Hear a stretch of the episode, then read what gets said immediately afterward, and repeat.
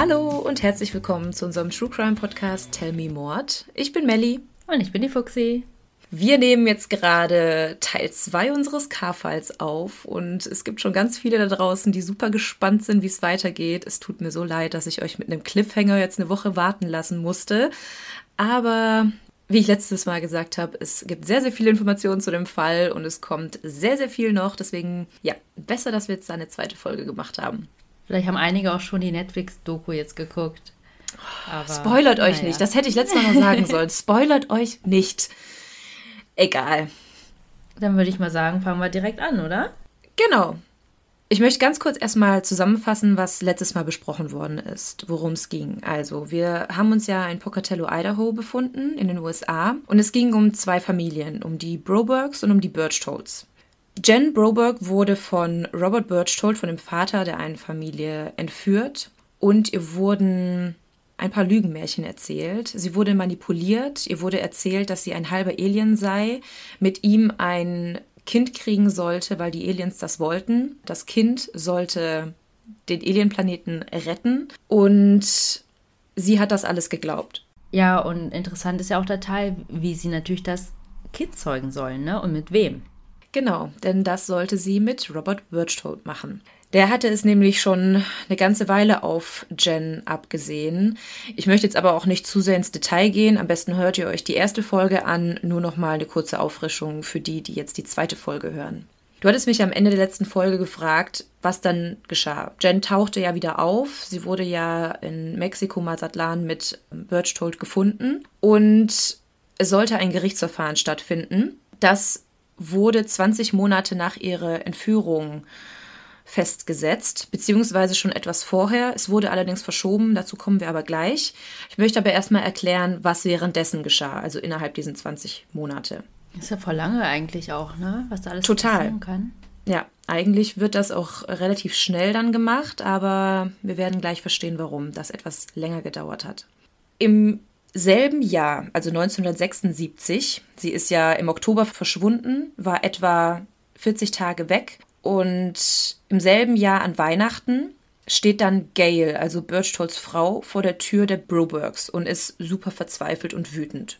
Sie bittet, nee, ich sag eher, sie verlangt, dass die Brobergs eine eidesstattliche Erklärung unterschreiben und die Anzeige zurückziehen. Denn wenn sie das nicht tun würden, wird sie die schmutzige Wäsche zwischen Bob und Birchtold auspacken. Ah, sie wusste davon? Ja. Birchtold hat ihr davon erzählt und sie war im Grunde auch nur eine Überbringerin der Nachricht, denn es ging alles von Birchtold aus. Die beiden hatten auch kein gutes Verhältnis mehr miteinander, aber sie hielt halt noch an der Familie fest und sie hatten ja fünf Kinder. Gerade in den 70ern, wir hatten es schon ein paar Mal in den Podcast, war es natürlich auch nicht so einfach als alleinerziehende Mutter dann und sie wollte jetzt einfach ja unbedingt, dass die Familie beisammen bleibt und ist dann halt zu den Brobergs gegangen mit der Drohung, dass ansonsten die sexuellen Handlungen öffentlich gemacht werden. Und da Bob ja Birchtold mit der Hand befriedigt hat, war das halt eher ein sexueller Akt seinerseits als andersrum. Zumindest wurde es so dargestellt. Die Brobergs wollten auf keinen Fall, dass weitere schmutzige Wäsche auf den Tisch kommt. Sie hatten sowieso zu kämpfen mit der Berichterstattung bezüglich Jens Verschwinden. Und auch das ganze Land wusste ja, dass die Familien vorher befreundet waren. Also die wollten eigentlich die ganze Sache unter den Tisch kehren. Also was taten die Brobergs? Sie unterschreiben die eidesstattliche Erklärung. Oh. Ich möchte jetzt mal einen kurzen Auszug daraus vorlesen, denn das finde ich extrem, ja, ich finde es super krass, dass die das unterschrieben haben, aber ja, mit dem Hintergrund, dass sie einfach nicht mehr wollten, dass darüber berichtet wird, kann man es vielleicht irgendwo verstehen. Also, meine Tochter wurde nicht mit Gewalt oder gegen ihren Willen mitgenommen, noch wurde sie gegen ihren Willen festgehalten oder eingesperrt, als die in Beteiligung des Angeklagten war. Ich glaube wirklich, dass es sehr wahrscheinlich ist, dass der Angeklagte den Eindruck hatte, dass mein Mann und ich einverstanden waren, dass er meine Tochter mitnahm, als er im Oktober wegfuhr. Und so weiter. Also das, waren, das war jetzt nur ein kurzer Ausschnitt daraus. Es war eigentlich voll mit Widerrufen von den eigentlichen Aussagen der Eltern. Und da Jen ja auch nicht bezeugen konnte und wollte, dass sie entführt worden ist, sondern ja der Meinung war, dass sie von Aliens entführt worden sei und sie die Mission mit B erfüllen musste, hat sie halt geschwiegen.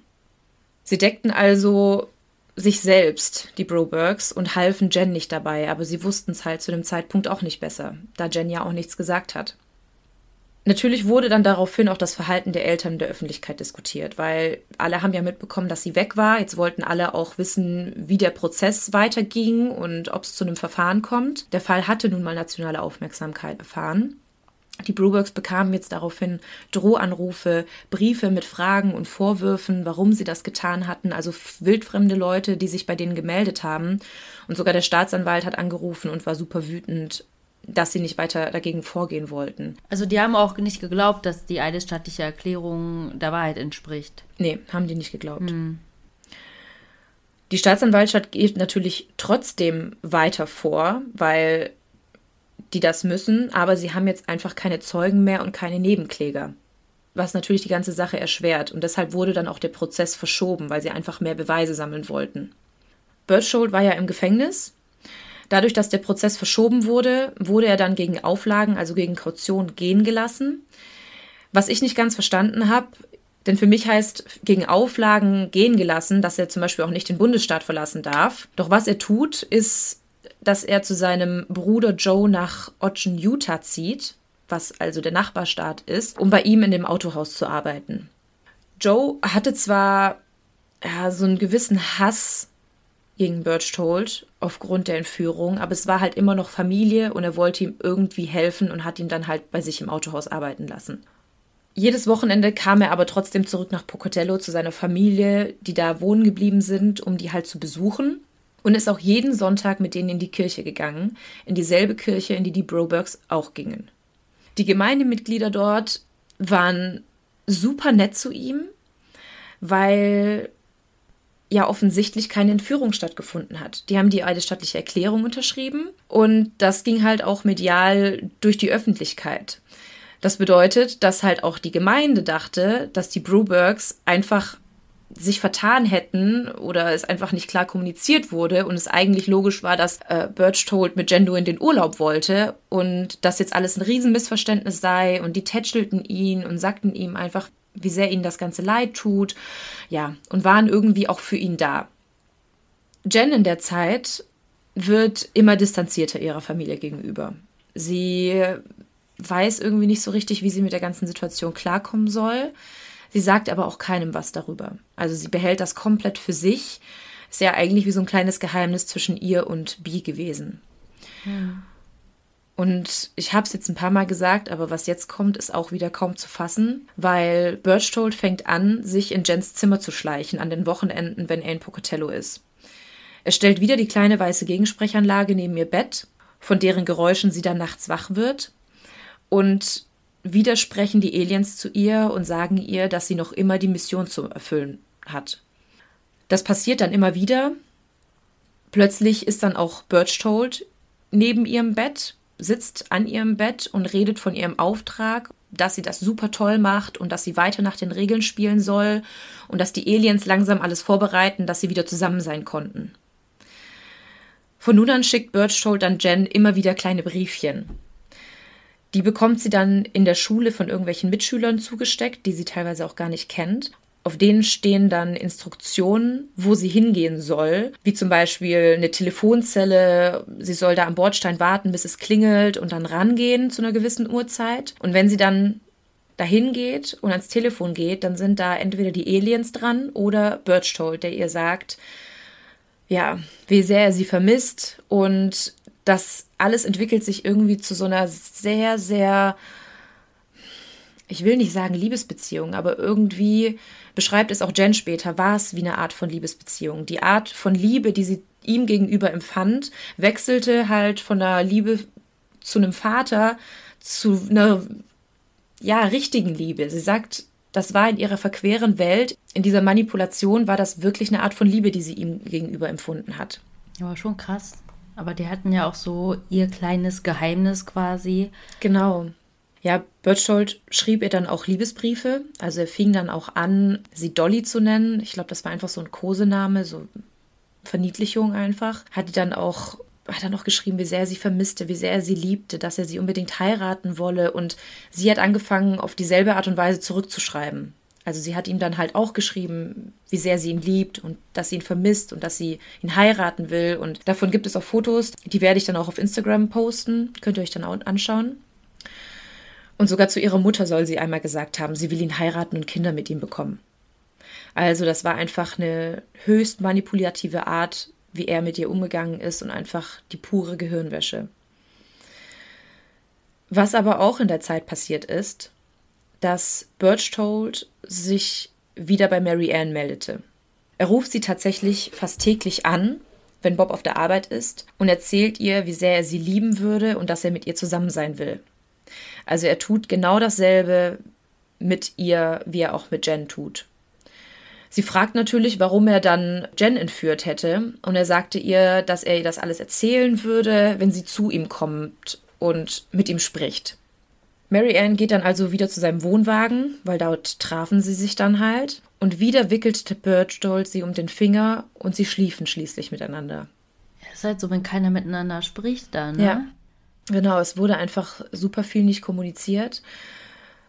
Klar kann man sich die Frage stellen, warum sie das nicht hinterfragt hat, denn sie wusste ja, dass er über 40 Tage ihr Kind entführt hatte. Aber ich denke, wir haben jetzt in dieser Geschichte oft genug gehört, wie manipulativ er war und wie sehr er auch gemocht worden ist.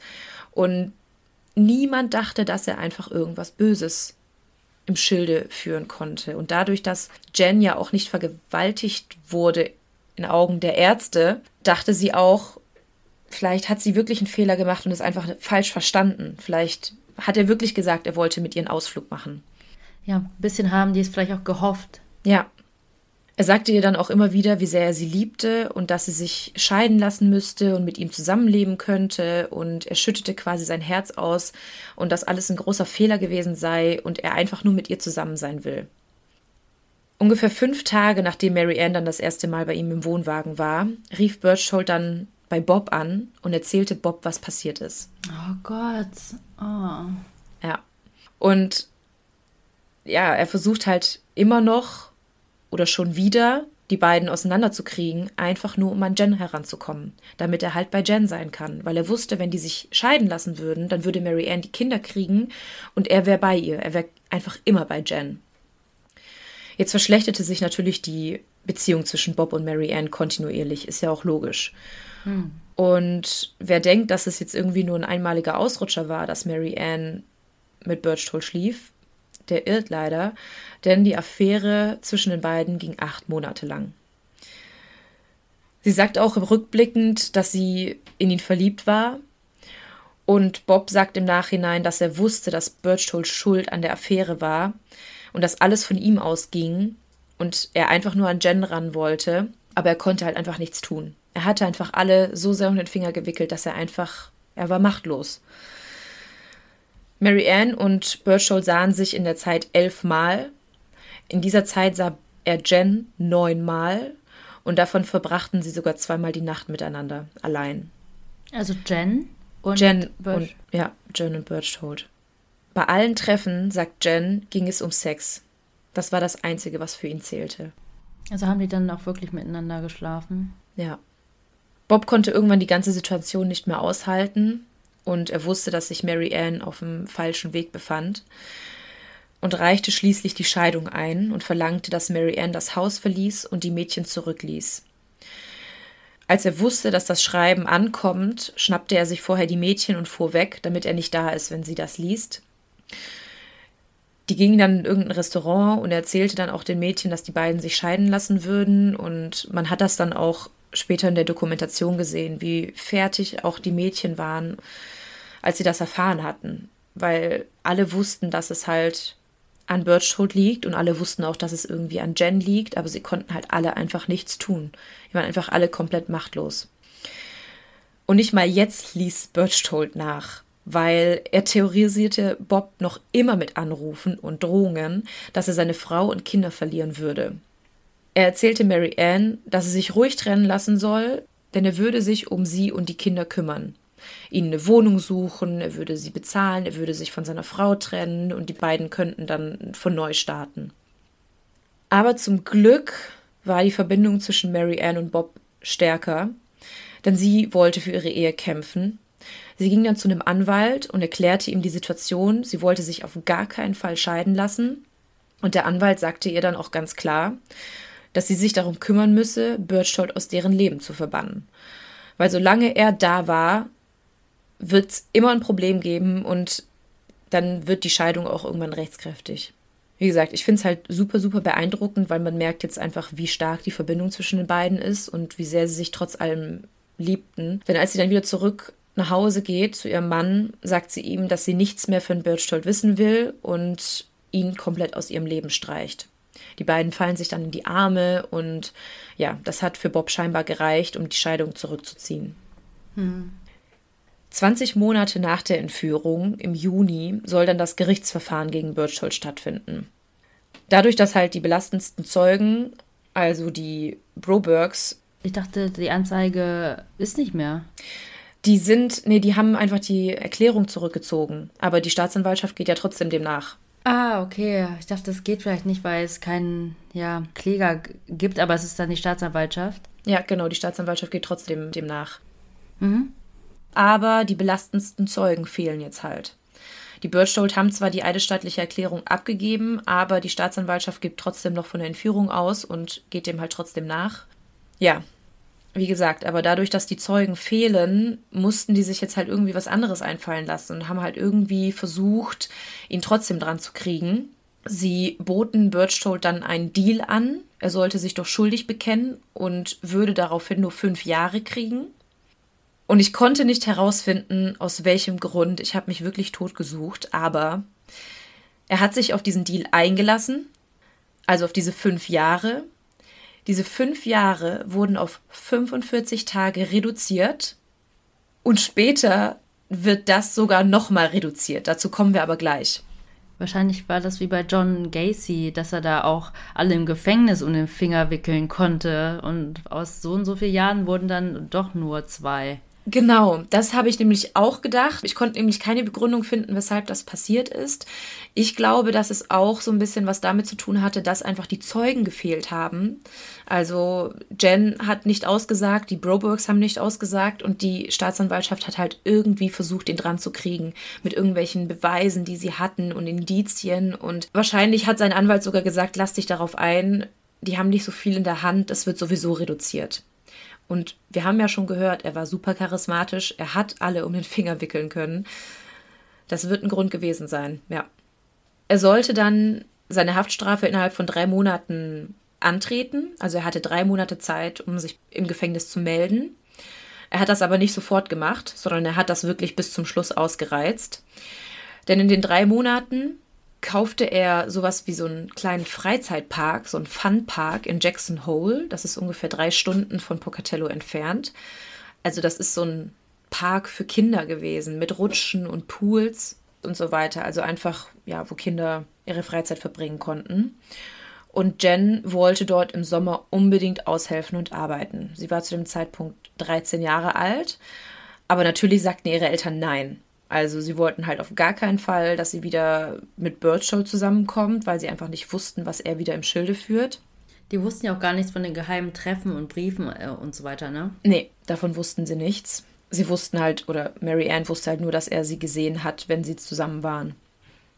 Die Familie berichtete dann auch, dass Jen zu dem Zeitpunkt wirklich unausstehlich wurde. Also, ich meine, sie wurde 13 Jahre alt, also sowieso mitten in der Pubertät aber auch durch diese ganze Vorgeschichte, ja, sie hat sich einfach super zurückgezogen, wurde super zickig, sie hat kaum noch mit ihren Eltern gesprochen, sie hat wirklich allen irgendwie so das Leben schwer gemacht, aber sie war halt die ganze Zeit bei dem Gedanken, sie muss, bis sie 16 war, von Birchhold ein Kind kriegen. Also das war einfach der einzige Gedanke, den sie in ihrem Kopf hatte und an nichts anderes konnte sie mehr denken sie entschied alles, was in der Familie gemacht wurde, also ob die jetzt irgendwie, wo sie essen gingen, was sie in der Freizeit machten und sie war super sauer, als die Familie sagte, sie dürfte nicht zu Birchhold gehen.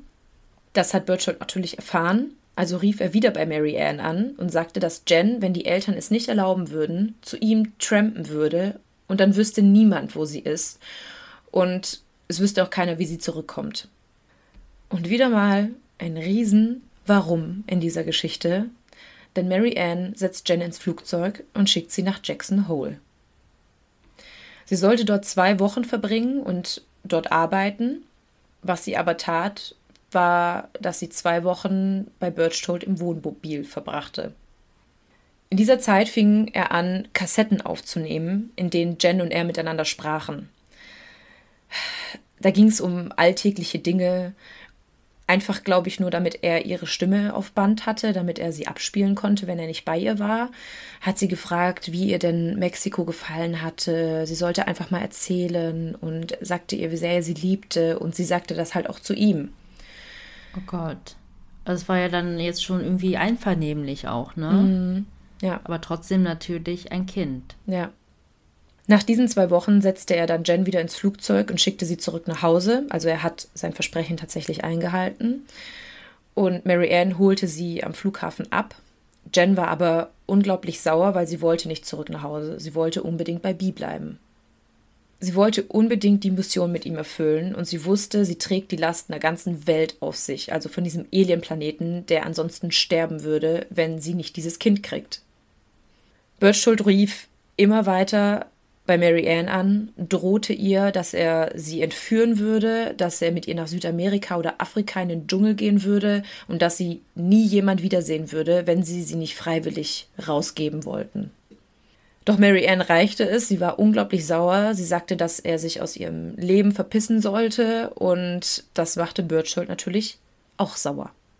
Am 10. August 1976, Jen war jetzt seit ein paar Wochen wieder zurück aus Jackson Hole ein paar schreckliche Wochen voller Vorwürfe, Wut und Streitereien. Und alles lief eigentlich wieder so einen geregelten Tagesablauf. Bob spielte häufig morgens Klavier, um die Mädchen zu wecken, und auch an dem Morgen spielte er Klavier. Aber Jen kam nicht nach oben. Sie ging dann irgendwann in ihr Zimmer und Jen war weg. Das Fenster war offen und sie war nicht mehr da. Das Einzige, was sie nur noch vorfanden, war ein Brief, der auf ihrem Bett lag. Den möchte ich euch gerne vorlesen. Lieber Bob und Mary Ann, ihr lasst mich nicht das Richtige tun, deshalb tue ich das Falsche. Ich gehe ohne Bee und habe nicht vor, zurückzukommen, bis ihr mich akzeptiert, wie ich bin. Ich kann eure Religion nicht akzeptieren oder eure verkorkste Moral. Ich möchte ich sein und mit Bee zusammen sein. Bitte lasst mich gehen, bevor wir alle zerstört werden. Jen. Ich weiß nicht, ob du dir vorstellen kannst, dass das ein 13-jähriges Mädchen geschrieben hat, für mich hört sich das eher nach einem Erwachsenen an. Irgendwie schon. Ja. Den Brief werde ich auch auf Instagram posten. Aber sie möchte jetzt gehen ohne Bi? Mhm, das schreibt sie.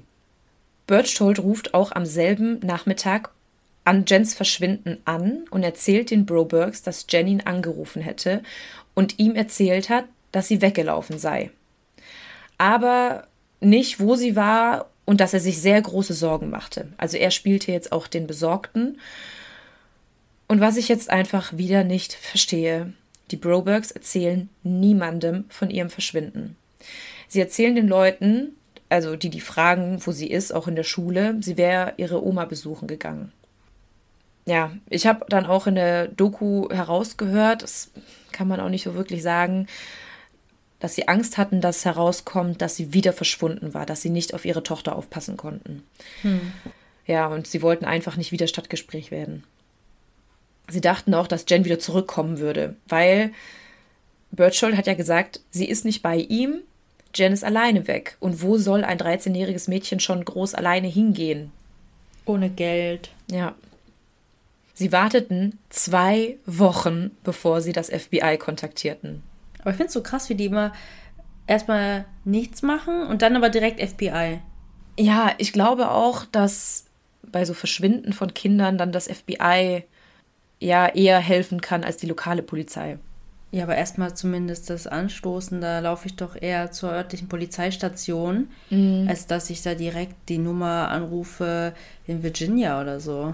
Ja, aber die hatten ja auch schon den Kontakt von dem Pete Welch und der hat sich jetzt wieder mhm. um den Fall gekümmert. Okay. Das FBI fing dann halt wieder an, Birchall zu befragen, aber der tat so, als würde er von nichts wissen und dass er sich selbst super große Sorgen machen würde. Aber jeder wusste, dass er was damit zu tun haben musste. Es konnte ihm halt nur nicht nachgewiesen werden, weil er trat jetzt am 1. September sogar seine Haftstrafe an. Es waren jetzt nämlich drei Monate vergangen. Und jetzt war halt natürlich die Frage, wo war Jen? Also wenn sie nicht bei ihm war.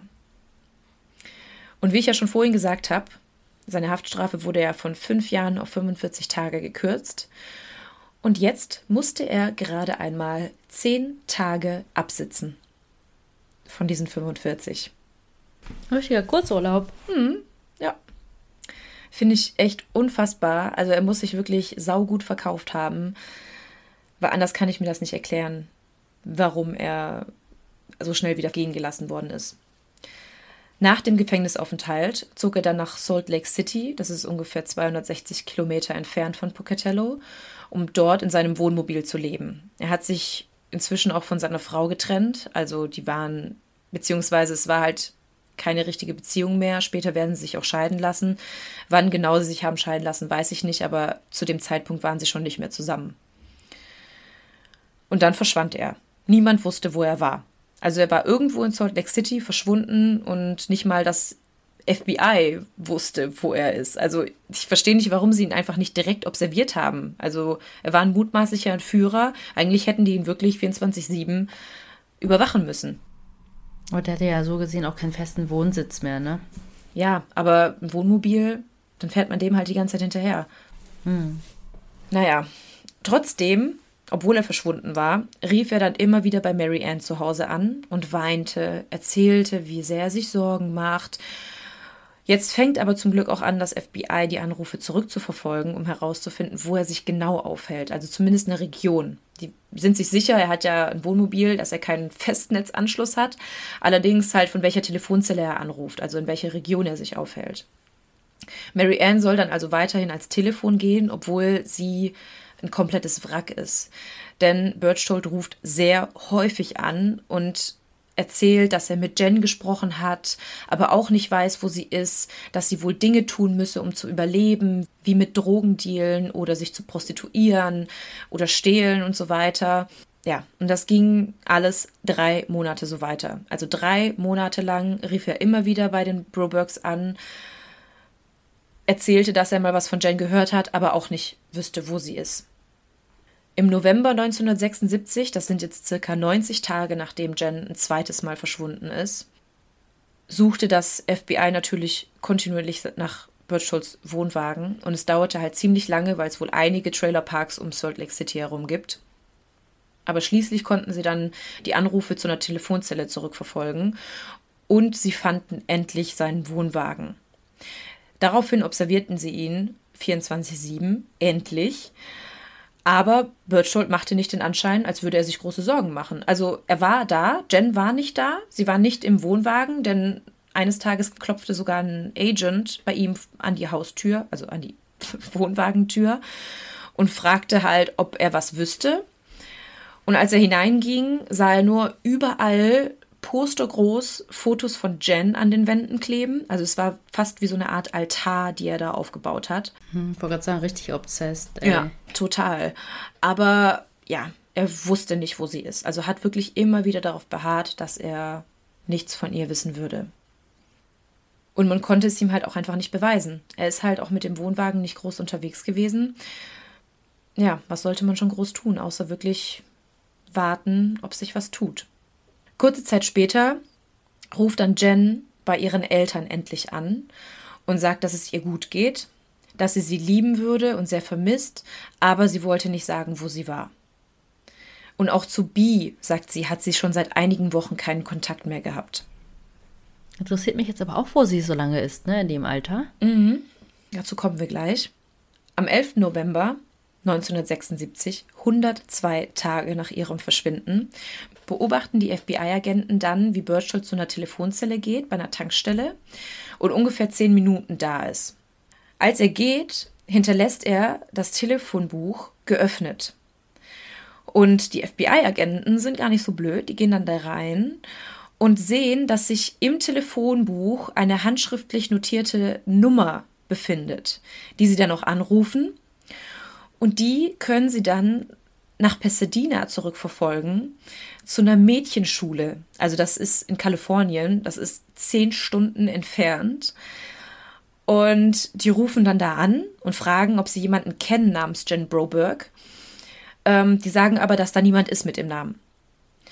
Und nach langem Hin und Her, nachdem sie dann wirklich ausdrücklich erklärt haben, wie wichtig die Angelegenheit ist und dass es sich um eine Entführung handelt und dass es ein 13-jähriges Mädchen ist, das verschwunden ist, und nach Befragungen der Nonnen sagten die dann endlich, dass es sein kann, dass eine gewisse Janice Tobler diejenige ist, die die suchen. Aber wir springen jetzt nochmal zurück zu dem Tag der Entführung, um herauszufinden, was passiert ist. Zum zweiten Verschwinden? Genau. Denn in der Nacht vom 10. August, sie hat eine Nachricht von Bi bekommen, dass sie das Fenster aufmachen soll, um zu ihm herauszukommen. Das machte sie dann auch. Also sie öffnete ihr Schlafzimmerfenster und Bi war da und wartete im Auto auf sie. Sie ging dann zu ihm, bekam wieder ihre Allergiemedikamente. Sie stiegen zusammen in den Wagen und fuhren nach Kalifornien. Bi meldete sie dann in einem katholischen Mädcheninternat an das jetzt so nah an Salt Lake City war, dass er sie an den Wochenenden besuchen konnte. Ich habe mal nachgeschaut, so nah war das nicht. Das waren trotzdem noch acht, neun Stunden, die das entfernt war, aber äh, wohl noch so nah, dass, also so weit entfernt, aber so nah, dass er noch hinfahren konnte übers Wochenende. Und er erzählte dann den Nonnen im Internat, also wieder Manipulation bis zum geht nicht mehr, dass er CIA-Agent sei und Jen seine Tochter ist. Die beiden seien aus dem Libanon geflohen und Jens Mutter sei gestorben und er will jetzt Jen gut untergebracht wissen. Denn es sind böse Menschen auf der Suche nach ihm und Jen. Und wenn sie herausfinden würden, wo Jen ist, dann könnte er auch nicht mehr einhalten. Dann müsste er auch Informationen preisgeben, die er nicht preisgeben darf. Deswegen musste er sie jetzt halt verstecken. Und die haben das natürlich geglaubt. Er sagte denen auch, dass er halt arbeiten müsse, aber an den Wochenenden kommt er sie besuchen frage mich, hat er dann überhaupt noch gearbeitet? Er ist ja umgezogen und dann. Ob er in der Zwischenzeit gearbeitet hat, weiß ich nicht. Weil irgendwie muss er das ja finanzieren, so ein Mädchengymnasium da oder Internat. Ja, also er hatte ja auch diesen Freizeitpark gekauft, aber ich weiß nicht, ob er das vielleicht irgendwie ja nicht also so untervermietet hatte oder ob das für ihn jemand geführt hat. Aber man braucht ja auch nicht so viel Geld im Wohnmobil. Vielleicht hat er einfach mhm. einiges angespart. Zumindest kann ich nicht sagen, ob er zu dem Zeitpunkt irgendwo fest angestellt war. Berthold wird jetzt also endlich in Gewahrsam genommen und ins Gefängnis gebracht, als sie dann Jen finden.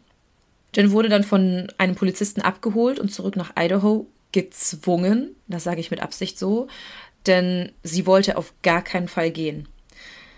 Sie wollte bei Bi bleiben, sie wollte weiterhin von zu Hause wegbleiben, sie musste die Mission erfüllen.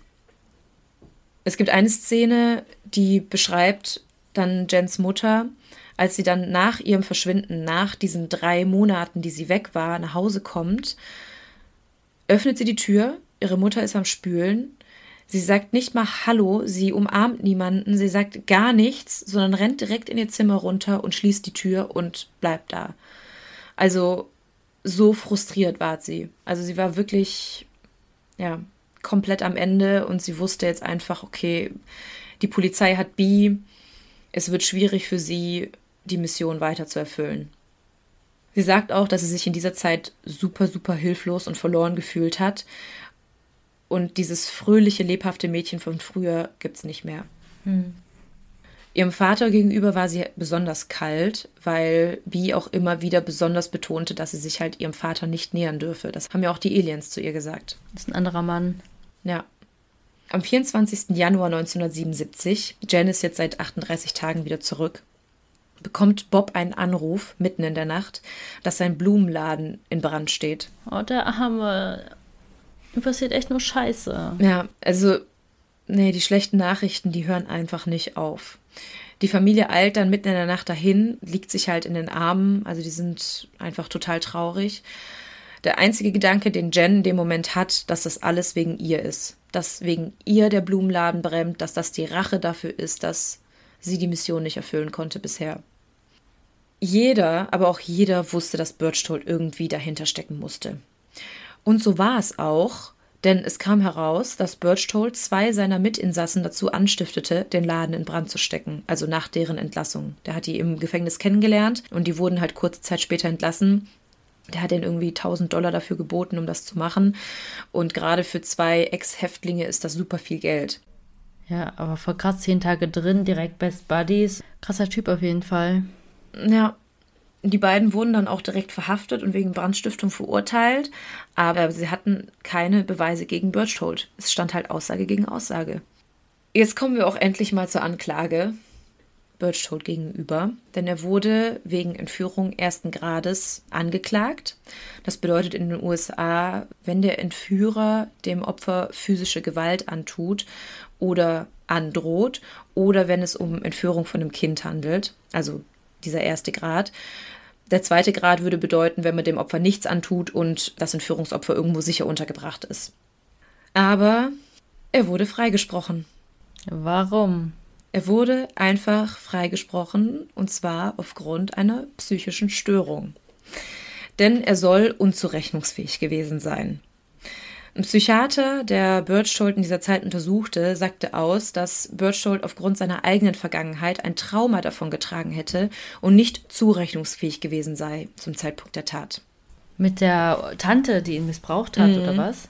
Nicht, ja, nee, nicht nur, sondern also ich wusste nicht genau, was diagnostiziert wurde. Es wurde wohl einfach eine Unzurechnungsfähigkeit diagnostiziert was er dem Psychiater erzählt hat. Also, er wuchs auf einer einsamen Ranch bei seinem Stiefvater, denn seine Mutter war schwer krank und musste die Ranch irgendwann verlassen, um halt behandelt zu werden. Er wurde aber sehr, sehr schlecht behandelt. Also er musste irgendwie im Freien schlafen, in irgendeiner Baracke, war nicht wirklich Teil der Familie. Und nur wenn er sich oder nur als er sich um seine jüngere Schwester kümmerte, war er wirklich Teil der Familie. Also in der Zwischenzeit, wenn er das nicht tat, war er das nicht. Also war sozusagen sein Zwang, sich um ein jüngeres Mädchen zu kümmern. Und das hatte er sich irgendwie, also das war seine Interpretation des Ganzen oder das war auch die Interpretation des Psychologen, dass er deshalb diese Fixierung auf junge Mädchen hatte und deswegen auch auf Jen. Er musste sich um sie kümmern, er musste bei ihr sein, er musste, ja, er musste sich selbst sozusagen erfüllen und nur dann war er Teil der Familie. Das war auch Teil der Therapie was er meinte, warum er bei ihr ja. schlafen sollte, die genau. Zeit davor, ja. Ja. Und zusätzlich behauptete er, dass er von den Angestellten der Ranch sexuell missbraucht wurde. Also, dass er selbst an sexuellem Missbrauch gelitten hat. Nicht von der Tante, wie er das erklärt hatte, sondern wohl von den Angestellten, von den ja, Ranch-Mitarbeitern.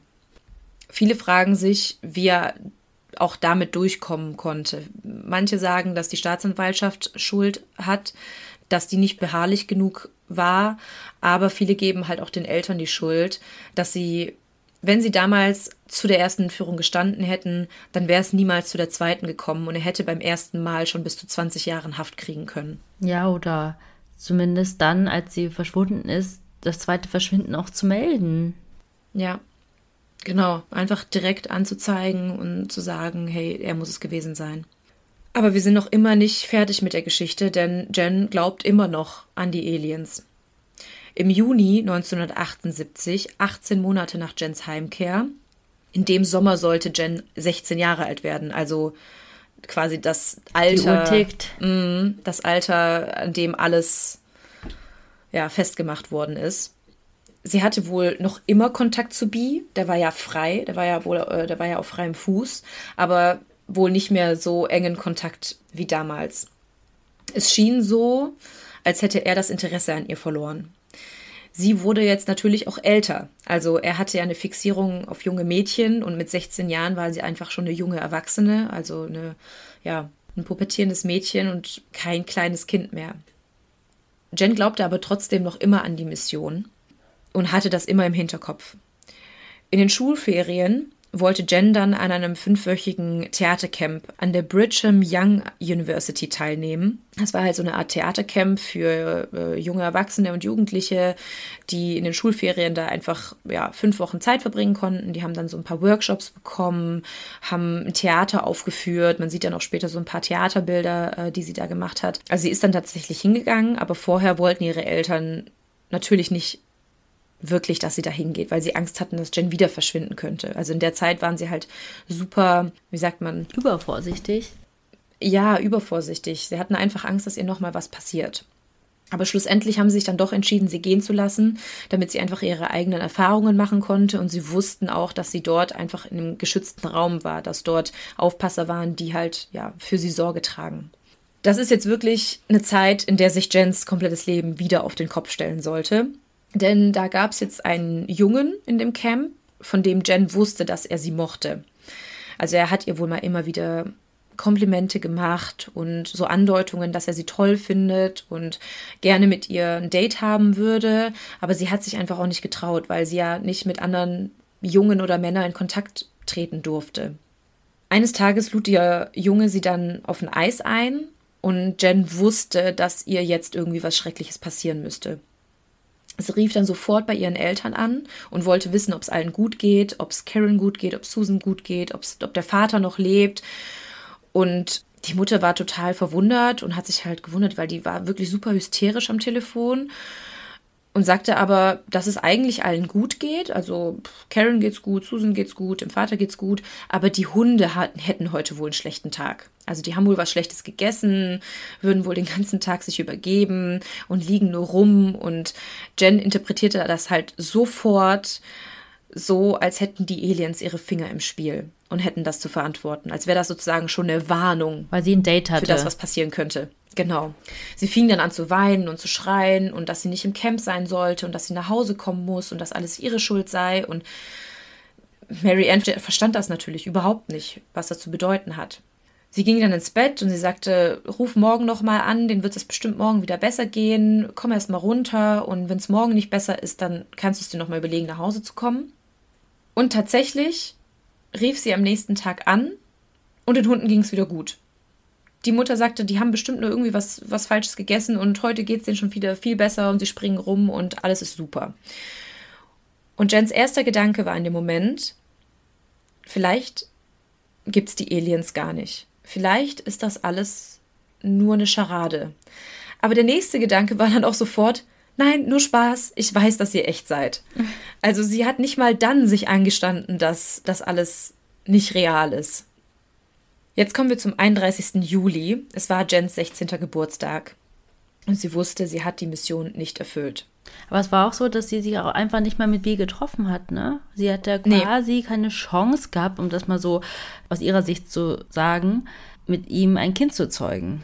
Ja, genau. Also sie hatten keinen Kontakt oder ja, unregelmäßigen Kontakt, aber sie haben sich nicht mehr getroffen. Hm. Sie hat dann auch beschlossen, Karen von der Mission zu erzählen, weil sie wusste, wenn sie das jetzt nicht erfüllt, dann wird das an sie weitergegeben werden und sie wollte nicht, dass Karen genauso blindlings in das Ganze hineinläuft wie sie. Sie wollte sich aber vorher eine Waffe besorgen, ihr alles erzählen und wenn sie nicht mitmachen wollte, wollte sie erst sie und dann sich selbst umbringen, damit die Aliens sozusagen keine Chance mehr hatten, ja, ihnen das anzukreiden, dass sie das nicht erfüllen konnten. Mit 16. Mhm. Also sie war wirklich felsenfest davon überzeugt, dass sie sich eine Waffe besorgt und ja, im schlimmsten Fall die beiden umbringen wird. Am nächsten Tag, also der Tag nach ihrem 16. Geburtstag, wacht Jen dann auf und alles ist normal. Niemand war tot und allen ging es gut. Niemand war blind, Karen ging es auch gut. Sie hat auch mal so angedeutet, ob sie irgendwie irgendwas wüsste oder ob es ihr irgendwie komisch ginge. Und sie sagte, nö, ist alles super. Und jetzt endlich dämmert es Jen wirklich langsam, dass die Aliens nicht echt waren. Nur wenige Tage später, also als sie sich dann wirklich sicher war, dass nichts passiert, erzählte sie dann ihrer besten Freundin Caroline und ihrer Schwester Karen davon. Und die konnten das natürlich erstmal überhaupt nicht glauben. Die dachten, zuerst, sie würde die ihr einfach verarschen und würde denen irgendwie Lügenmärchen auftischen. Aber als sie dann wirklich sehr viele Details erzählte, wussten sie, dass es echt war. Und anschließend hat sie dann auch endlich ihre Eltern eingeweiht. Die waren einfach genauso fassungslos von dem Ganzen. Jen war super aufgelöst, sie weinte die ganze Zeit und man merkte einfach, dass jetzt endlich ja eine schwere Last von ihren Schultern fällt. Später sagt sie dann, dass Birchtold sie über 200 Mal vergewaltigt hat in der Zeit. Es gibt allerdings auch kein Verfahren gegen ihn. Also dem wird nicht hinterhergegangen. Er wurde ja als unzurechnungsfähig eingestuft und die erste äh, Entführung ist zu dem Zeitpunkt auch schon verjährt. Also du konntest ihn auch nicht mehr dafür belangen. Es war aber auch so, dass die Eltern das so ein bisschen wieder mal, ja, einfach im Sande haben verlaufen lassen, da die einfach wollten, dass Jen endlich ein normales Leben führt, dass sie nicht wieder vor Gericht muss, dass sie sagten, jetzt ist wieder alles gut, wir sind bei dir, du hast uns alles erzählt und ja, es muss nichts weiter passieren.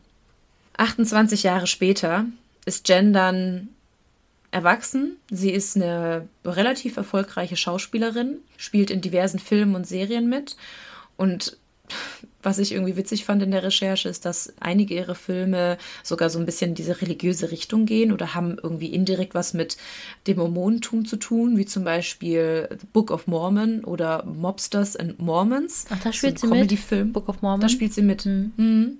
Aber sie war sogar in dem Film Maniac mit Elijah Wood zu sehen und hat auch bei Iron Man 3 mitgespielt. Durch ihre Berühmtheit dann bekommt Jen immer mehr Aufmerksamkeit und sie geht jetzt auch endlich an die Öffentlichkeit mit ihrer Geschichte. Sie erzählt allen, was ihr damals widerfahren ist und dass sie manipuliert und entführt und vergewaltigt wurde. Und ich habe ja schon mal angedeutet, dass ihre Mutter Mary Ann ein Buch geschrieben hat. Und zwar war das dann so, dass sie angefangen hat, mit ihrer Mutter darüber zu sprechen. Und die haben dann wie so Art Interviewartige Gespräche zu führen. Und sie hat alles aufgeschrieben, was sie ihr erzählt hatte. Und das Buch heißt Stolen Innocence. Da habe ich ähm, ja auch viele Informationen daraus. Und darauf basiert auch die Netflix-Dokumentation Abducted in Plain Sight. Also wer Interesse hat, kann sich die gerne angucken. Die ist wirklich sehr, sehr detailliert, um da einfach noch ein bisschen ein genaueres Gefühl zu kriegen. Auch vielleicht, wie die alle aussehen, das ist ja immer sehr interessant.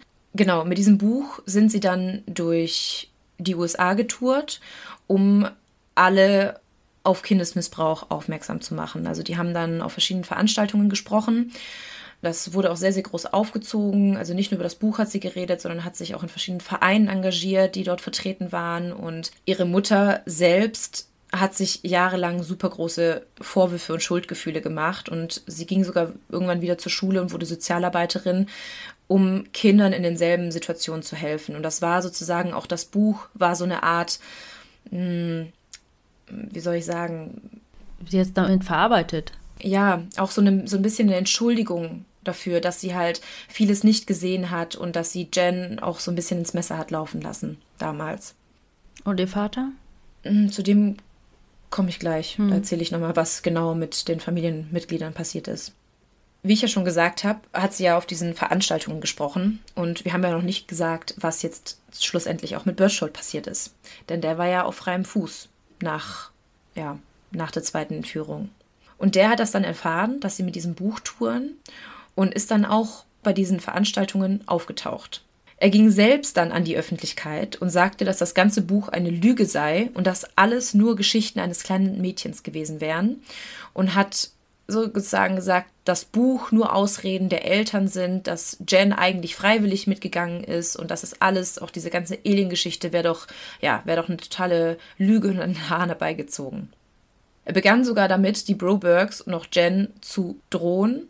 Er verteilte Flyer in Pocatello, in denen stand, dass es sich um falsche Angaben und um verleumderische Informationen handelte und dass er freien Zugang zu Jen hatte im Austausch für Sex mit den Eltern. Jen beantragt dann eine gerichtliche Verfügung, gegen, also wegen Stalkings, so eine einstweilige Verfügung, dass er sich halt einfach auch ihr und ihrer Familie nicht mehr nähern darf. Und Birchtold stritt das alles ab. Und wenn du das halt abstreitest, wenn du das ablehnst, musst du aber vor Gericht aussagen. Also du musst dich dann trotzdem vor Gericht verantworten, weil halt Jen immer noch darauf beharrte, dass es halt so ist und dass sie halt diese Verfügung haben möchte. Und das war jetzt das erste Mal nach 30 Jahren, dass Jen Birchtold wieder sehen musste. Also vor Gericht. Sie sagt, dass Birchtold noch immer eine Gefahr und Bedrohung für sie und ihre Familie ist und eine ständige Sorge bestünde, dass es eskalieren könnte. Er bestritt weiterhin alles und sagte, dass es nur um die Buchverkäufe ging und dass alles ausgedacht wäre.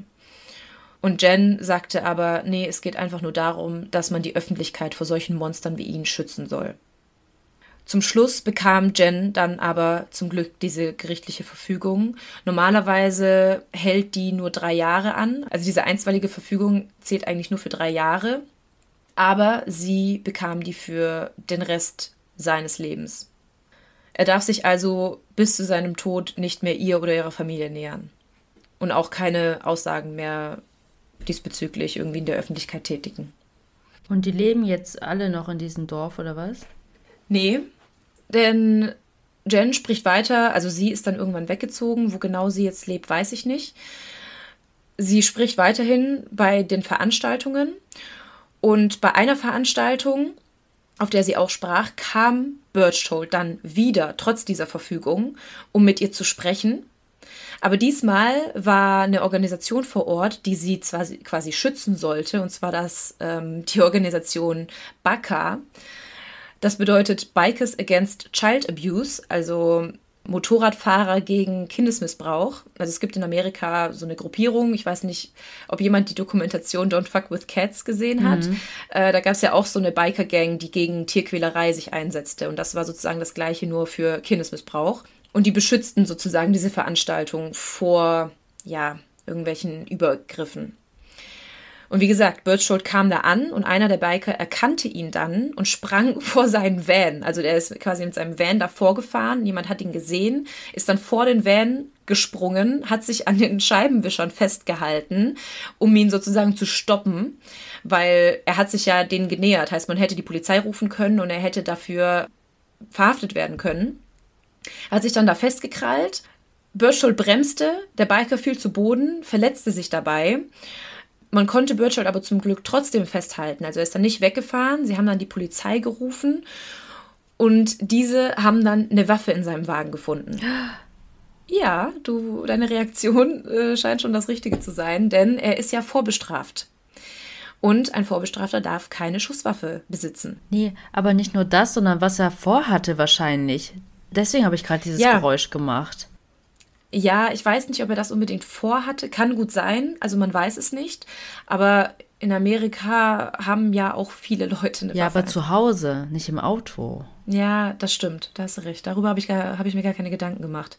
Ja, zumindest haben sie ihn jetzt endlich festgenommen und konnten ihn aufgrund von Schusswaffenbesitz trotz Vorstrafe anklagen und auch aufgrund von Körperverletzung, weil er ja diesen Biker angefahren hat sozusagen. Auch wenn der halt vor sich vors Auto geworfen hat, aber er hat ihn ja trotzdem angefahren.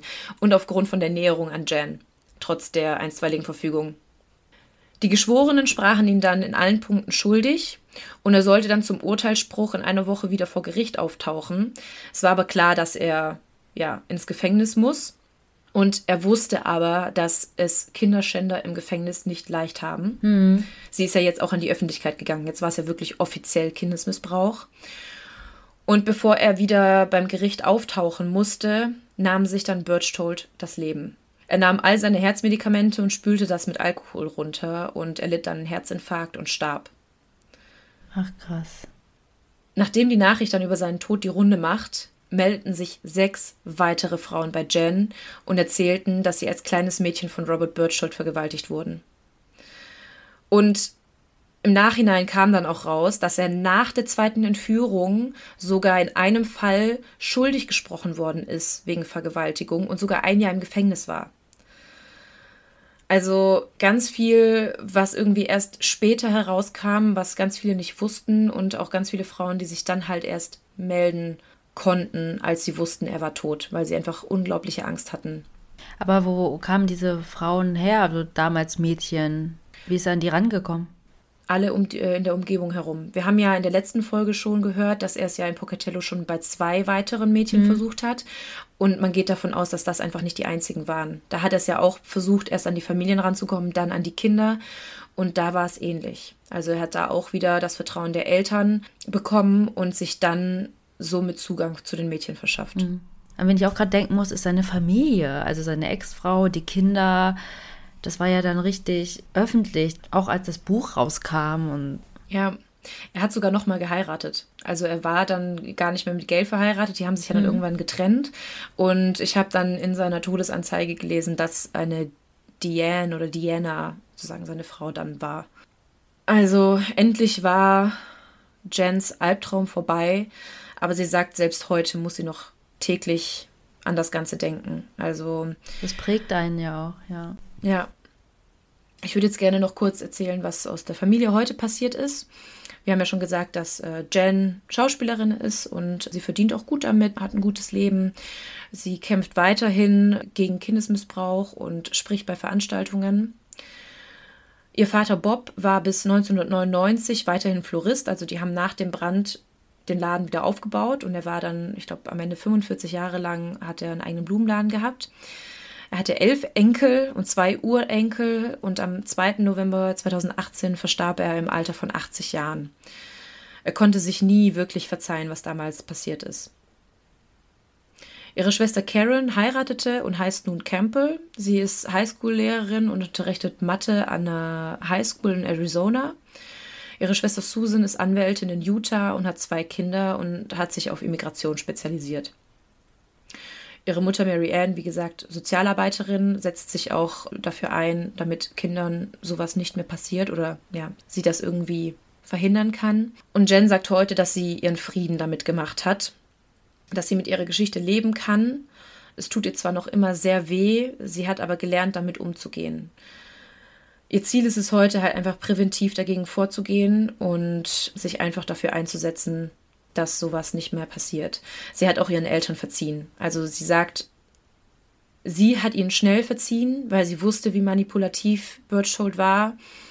Aber sie musste sogar ihnen helfen, sich selbst zu verzeihen, weil ihre Eltern konnten das einfach ein Leben lang nicht verarbeiten. Gerade ihr Vater nicht. Hm.